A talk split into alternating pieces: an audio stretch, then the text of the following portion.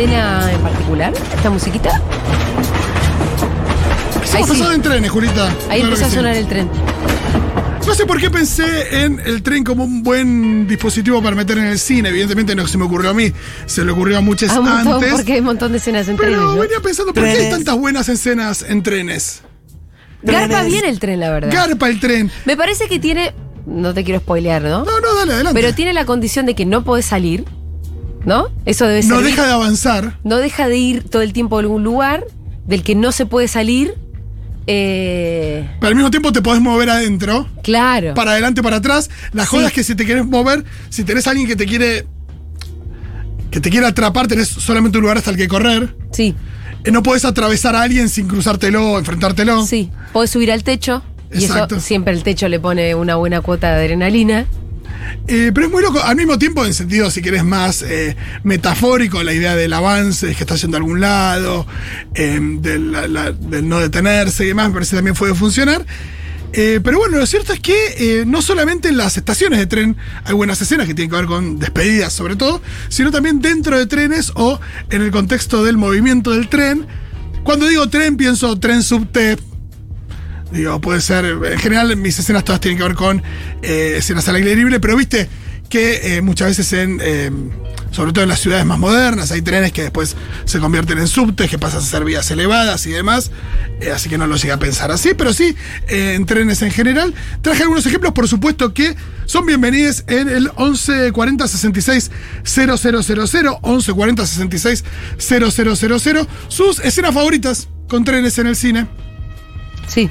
Voy a empezar entonces. Una que me gusta muchísimo. No hay gente arriba de un tren, pero hay unos chicos cruzando unas vías del tren, caminando en realidad por unas vías del tren. Ah, entonces.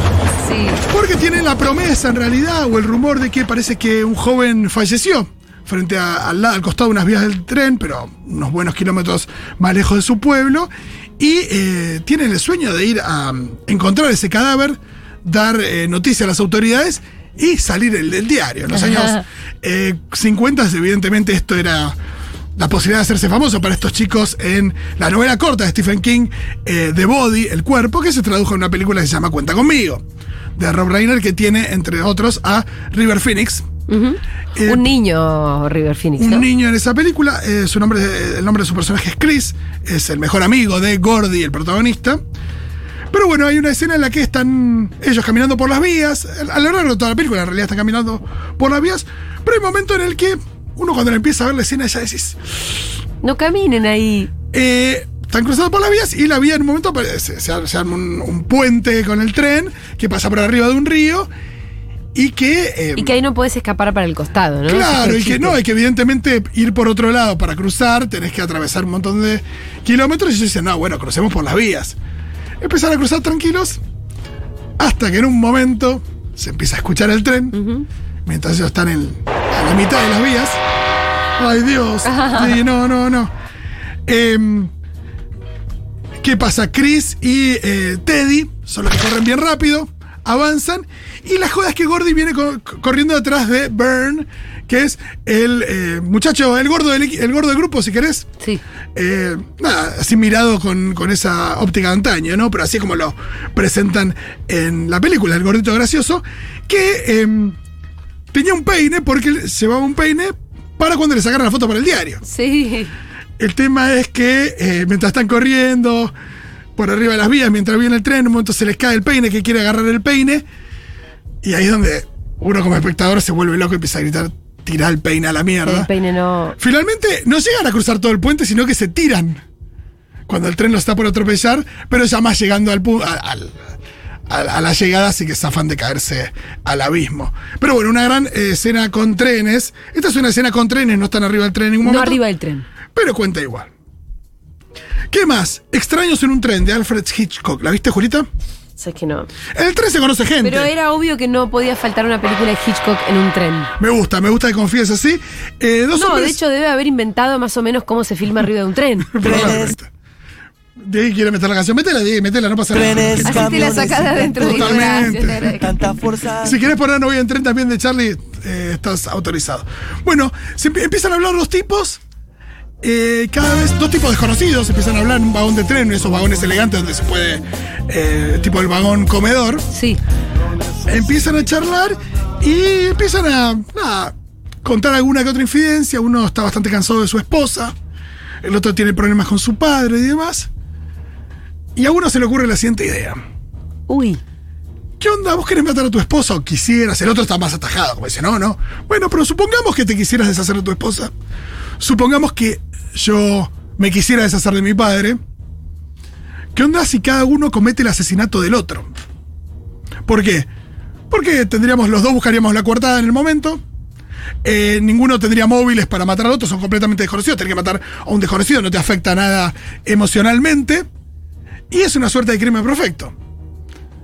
Esa es la charla que. Yo no sé si la vi o me la contaste, porque esta historia la conozco. Bueno, eh, quizás la hayas visto. Quizás viste un eh, capítulo de Los Simpsons donde lo imitan. Ah, bueno, entonces también. No, no sé, pero viste que en Los Simpsons todo está visto. Ahí, claro, una referencia a los Simpsons seguro que hay. Eh, que es increíble, Los Simpsons tienen referencia a todo. Eh, pero bueno, gran película. Extraños en un tren, véanla. de Pero pará, ¿los asesinatos se supone que va- van a suceder en el tren? O sea, están... No, no, no, no. Después, pero la escena en el tren es maravillosa, donde Ah. se cuenta de todo. Así que quería eh, traerla. No sé, Julita, volvemos a River Phoenix. Es muy loco, porque en este ranking de 10 películas eh, donde hay grandes escenas con un tren, River Phoenix aparecen dos. Un actor muy joven, que murió muy joven, eh, pero que aparecen dos películas en este ranking. Indiana Jones y la última cruzada empieza con un eh, flashback de un Indiana Jones joven. que interpreta a River Phoenix? Que en una excavación de unos tipos que yo sé, se hace de una cruz, la cruz de Coronado, creo que así se llama, una cruz dorada, y lo persiguen ahí unos maleantes. La clásica de Indiana Jones, esto pertenece a un museo, ¿no? No es que me lo quiero llevar para venderlo, sino esto pertenece a un museo, usted lo está robando. Y em, lo persiguen primero a caballo, después, cuando va con el caballo, ve que hay un tren que va por las vías y la clásica también imagen del western, ¿no? Donde alguien eh, se sube a caballo a un tren, ¿no? La cosa es que este no es ningún tren, eh, no es un tren común, es un tren que está transportando un circo.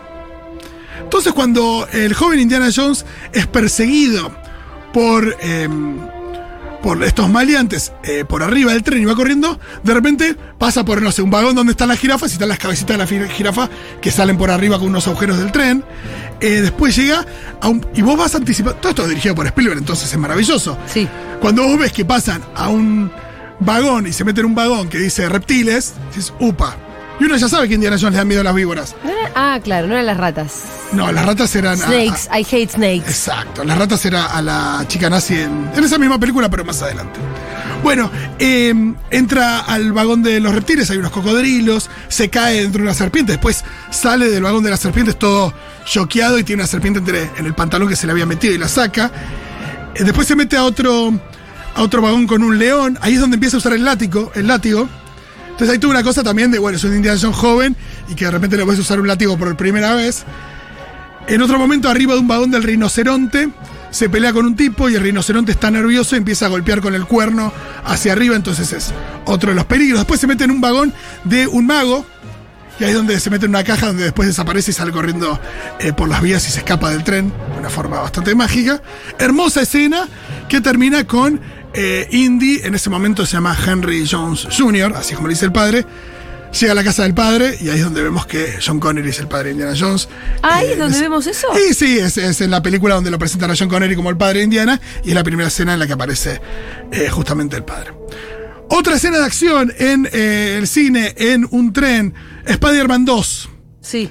la de Tobey Maguire, Alfred Molina como el Doctor Octopus.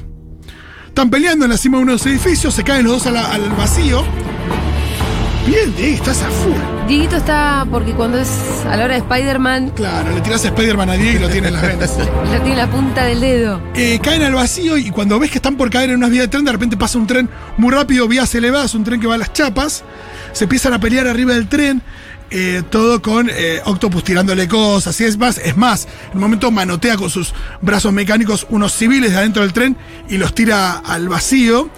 Y eh, Spider-Man tiene que nada, usar la tela para salvarlos y dejarlos colgados en diferentes lugares.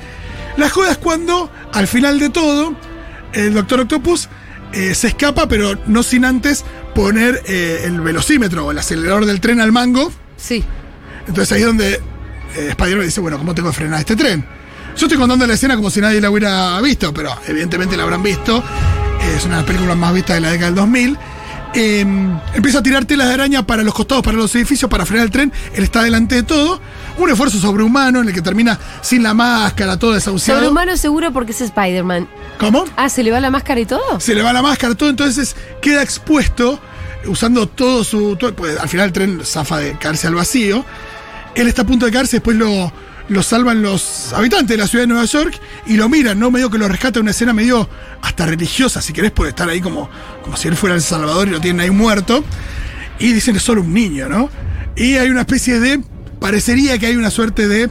em, contrato tácito, una especie de acuerdo tácito de no develar No decir quién. la identidad de Spider-Man, que saben que es un niño, pero no saben quién es, no saben que es Peter Pero el niño es Tobey Maguire. Tobey Maguire, que no era tan niño, pero. eh, Casi hace- un niño. Hace de niño la película. Sí, Spider-Man es un adolescente. Julia, seguimos. Sí. Volver al futuro 3. Ya hay gente que me está tirando las- sus películas en trenes. Me gusta. Volver al futuro 3. Sí, claro. Eh, viajan a 1885, el lejano oeste. El DeLorean se queda sin nafta. Claro. Marty le dice, pero Doc, busquemos nafta. No, no, estamos en 1885. Marty, no tenemos, no sabemos dónde va a caer un rayo. Estamos en 1885. ¿Qué tenemos? La Trenes. máquina de vapor, amigo, claro que sí. Eh, ahí es donde deciden secuestrar un tren, poner el DeLorean adelante del tren en las vías, sin los neumáticos, sino con eh, las eh, llantas pensadas para que vaya por las vías. Y sí, el Doc hace un elemento ahí medio fantástico que hace unos especie de. Como una leña especial, unos cartuchos de, de super leña para la locomotora para que vaya bien rápido y para que llegue a las 88 millas por hora. Eh, muy interesante la ¿Te escena. acordás hasta cuánto llegaban los trenes?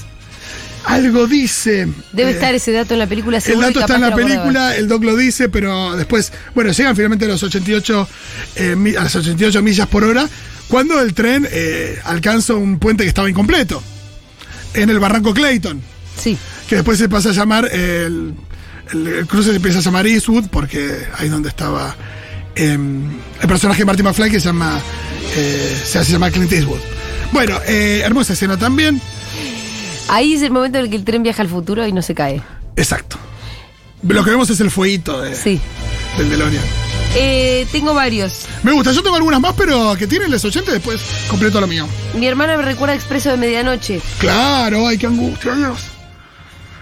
Nunca se desporro. Después está Asesinato Pero en el Expreso de tren, Oriente. el tren es muy importante en esa película. No tanto. No tanto, ¿no? No me acuerdo. No, te diría que no.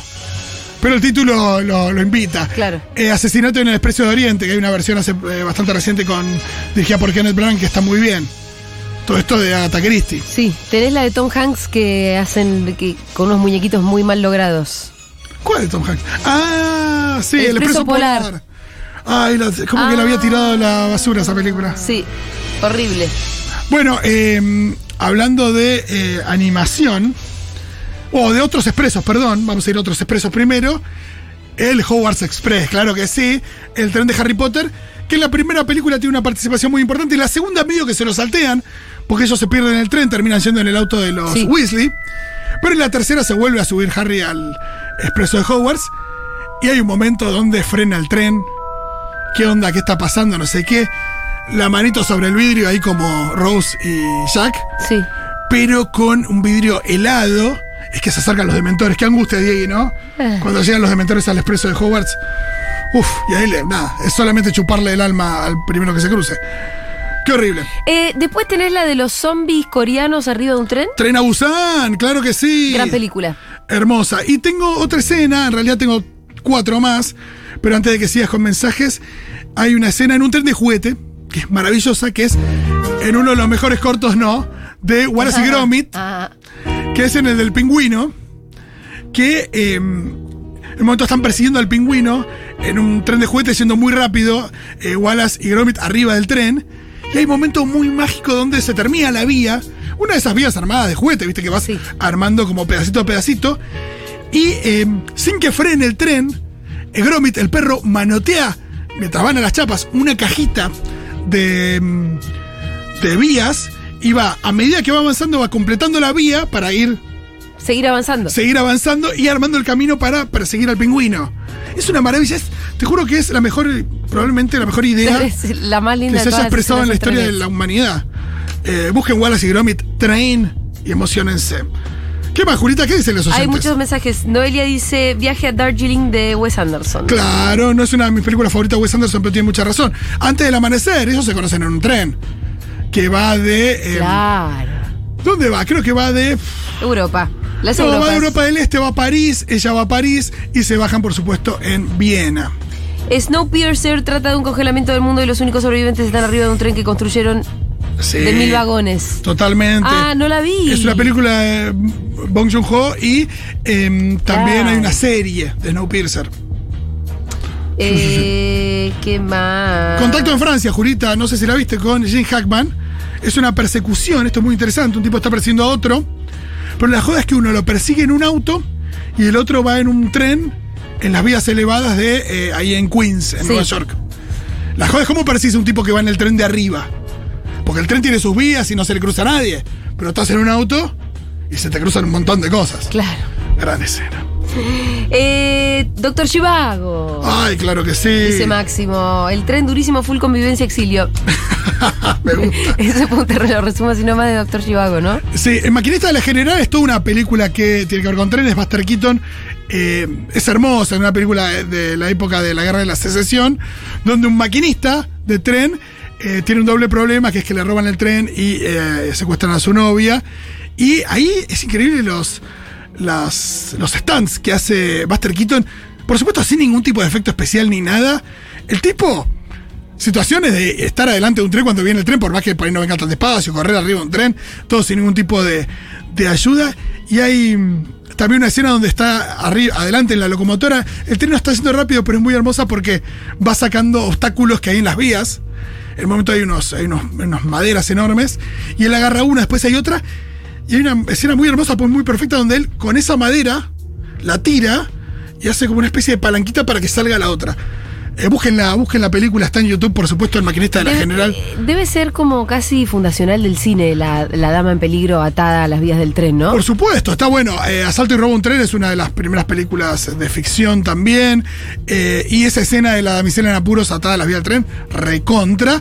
Y pensé que ibas a decir también que el cine de Buster Keaton, por supuesto, también precursor de los dibujos animados. Hay una escena, por ejemplo, en esta película, Sí. donde él em, quiere disparar un cañón, pone la bala del- adentro del cañón. Y cuando y va hacia adelante, hasta se pone adelante el, el cañón, y el cañón de a poquito va bajando. Como lo vimos un millón de veces en el Claro, coyote. claro, con el coyote, a Bueno, el primero que hizo fue Buster Keaton. Eh, Ana Karenina. Mira, es verdad que los rusos muchos trenes. Sí, en Ana Karenina, Ana Karenina se conoce con el, con el flaco ahí en un tren. Con el Qué chabón. libro que me aburrió muchísimo. Sí, a mí no me. Tampoco la, la película me gustó mucho. Eh, y la peli hay como 40 versiones. Sí, me recuerdo la última, la de Joe Wright, la que tiene a. em, Jude Law. Jude Law y Haciendo también. del feo. Keira Knightley. Sí, Jude Law haciendo del feo. Bueno, ya está. ¿Por qué haces? ¿Por qué pones a Jude Law haciendo del feo? Hasta los feos son hegemónicos en el cine. Increíble. Increíble. Eh, en El Turista hay una escena, creo. Uy, El Turista es una mala película, ¿no es cierto? ¿Es la de Angelina y Johnny Depp? Sí. Sí, ni la recuerdo, mira lo que te digo. Bueno, igual ya son las 4, así que ya podemos, en este feriado, retirarnos, Roló. Me parece muy bien. Es un Terminar. dignísimo programa. Eh, bastante